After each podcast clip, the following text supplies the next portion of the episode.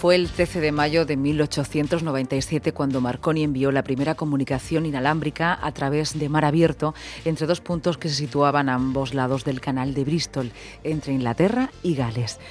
Estábamos ante la primera emisión de radio, superando el telégrafo del que también somos herederos. Hoy, 13 de febrero de 2024, 127 años después, sin sucumbir al auge del vídeo, ni de la televisión, ni de la gran pantalla, la radio sigue ganando oyentes.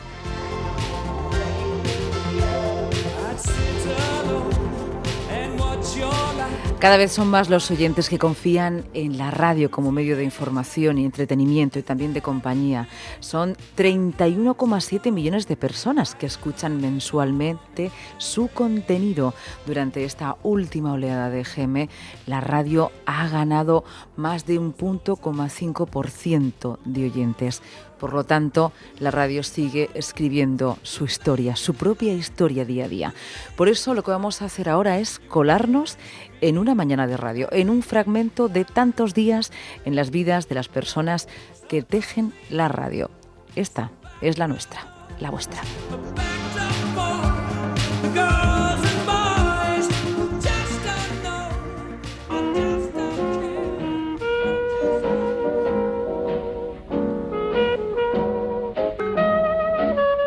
La radio yo creo que al final forma parte de todo, ¿no?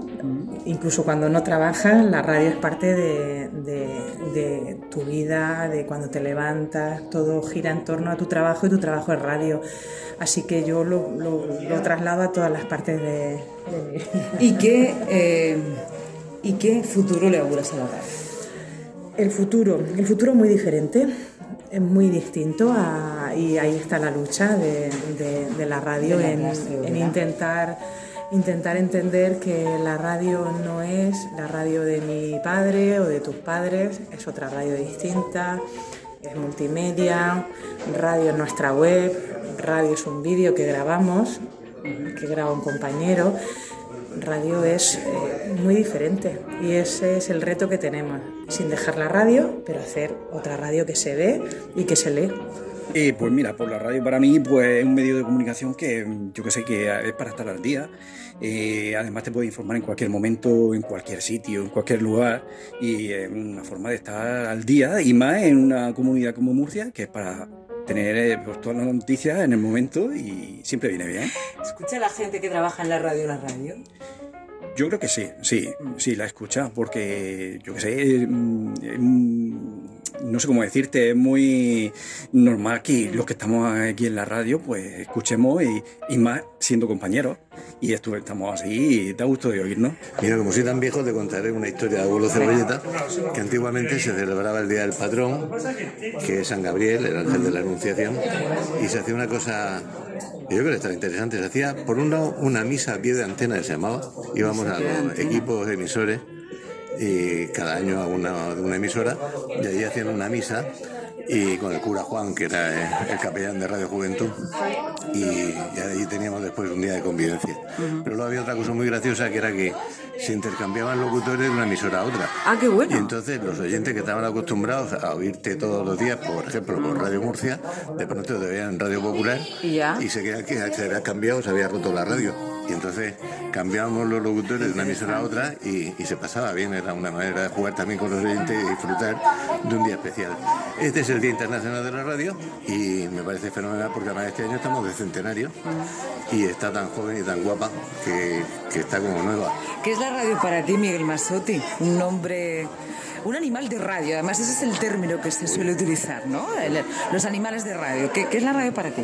La, radio ha sido todo en mi vida y he podido vivir de la radio y he sacado a mi familia adelante, o sea que es algo muy serio. Pero sobre todo ha sido mi medio donde me lo he pasado mejor. Lo he disfrutado muchísimo, he conocido mucha gente, he tenido una experiencia preciosa y una vez jubilado pues sigo viniendo por la radio y sigo haciendo cosas en la radio porque la llevo en la pena y la disfruto.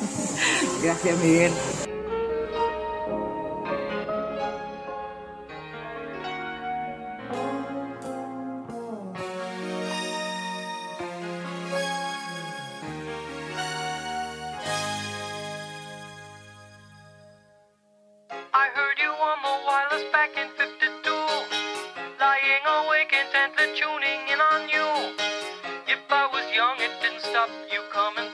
Pues verte representado constantemente, quizá a lo mejor no solamente en un ambiente de, de, amigos, sino los amigos los tienes aquí en la radio o trabajas pensando lo que le puede gustar a la persona que tiene a tu lado. O sea, es un conjunto de... es un trabajo, digamos, donde la imaginación es lo primero la creatividad. Entonces, pues es un trabajo que no aburre. Por eso ¿Y el papel del técnico en la radio? Porque es, es, es, lo que no se, no se escucha, pero sin vosotros no existe la radio, ¿no? ¿Y el papel del técnico? Bueno, está el técnico muy técnico. ¿Qué quiere decir eso? Pues el técnico que lo mira todo, mira el último decibelio, pero luego está el técnico que se mete en el papel del locutor. Y entonces, si, si las dos personas sincronizan, se, se entienden, se llevan, o sea, sabe leer el técnico lo que en ese momento el locutor quiere o necesita, pues entonces el programa funcionaría mucho mejor. Pues un sitio donde vamos a la carrera a seguir preparando cosas para el programa del mediodía. Bueno, la radio, la radio es un modo de vida. La radio es vocación, la radio es pasión y la radio es olvidarte de todo lo malo que tenga afuera para abstraerte y mientras haces tu trabajo disfrutar por aquello que toda tu vida has querido ser, por lo que has estudiado, te has formado y que afrontas casi más como un juego, como en mi caso, que como un trabajo, así como una obligación. Así que encantado de estar en la radio. Es una quimera, es una fantasía, es una ilusión, es imaginación pura. Es cada día una sorpresa. Abre tu mente, déjate llevar el sonido te arrulle. Felicidad de radio. Pues ahora mismo es mi vida. es mi profesión, es mi pasión y es mi día a día de ir aprendiendo, de ir pues mejorando y sobre todo es mi forma de escuchar a la gente y de escuchar a los compañeros y sobre todo fundamentalmente de aprender. ¿En ¿Qué futuro le auguras a la radio? Uh, mucho. La radio parecía que se iba a acabar cuando apareció la tele y para nada. Así que si superó aquello, me auguro un muy buen futuro. Siempre va a estar ahí. Desde las tripas de la radio, ¿qué es la radio para ti, Pedro? Pues mm, una forma de vida. ¿Y qué más? Un medio de comunicación. La técnica también va por aquí, Gaby. Gaby se quiere escapar y no quiere decir nada. Bueno, pues la radio. ¿Cómo se ve la radio desde, desde otros sectores, ¿no? desde otros ámbitos laborales? Desde, en este caso, eh, todo, todo el departamento que dedicáis a la cuestión informática. Pues la radio para nosotros es tecnología. Es una tecnología que va avanzando y que va mm, cambiando a lo largo del tiempo y si echas la vista atrás y ves cómo se hacía la radio hace 20 años y cómo se hace ahora, pues prácticamente no tiene nada que ver. Y entonces, pues eso, es un medio de vida que nos permite ir avanzando, mejorando, aprendiendo. Sois los que hacéis que la radio se mueva por, otras, por otras esferas. Bueno, hacemos que la radio llegue a todos sitios y, que vosotros tengáis cada vez mejores medios y, sea todo más sencillo y que nos dediquemos a, pues eso, a generar buenos contenidos y no estar pendientes de, de la técnica. Y esa es eh, la radio un tanto vista desde una mirilla, en un momento concreto, un día, un día de tantos que les acompañamos.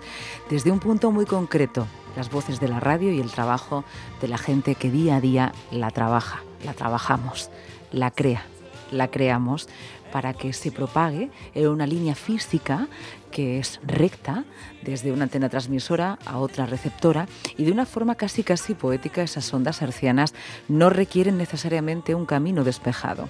En frecuencias muy bajas, las ondas de radio saben que pueden atravesar edificios, arbolado y otras obstrucciones y es que así es ella un ilimitado mensaje que se cuela en sus bolsillos, también en sus almohadas, cargada de información, de entretenimiento, de compañía y sin duda alguna de historias de vida.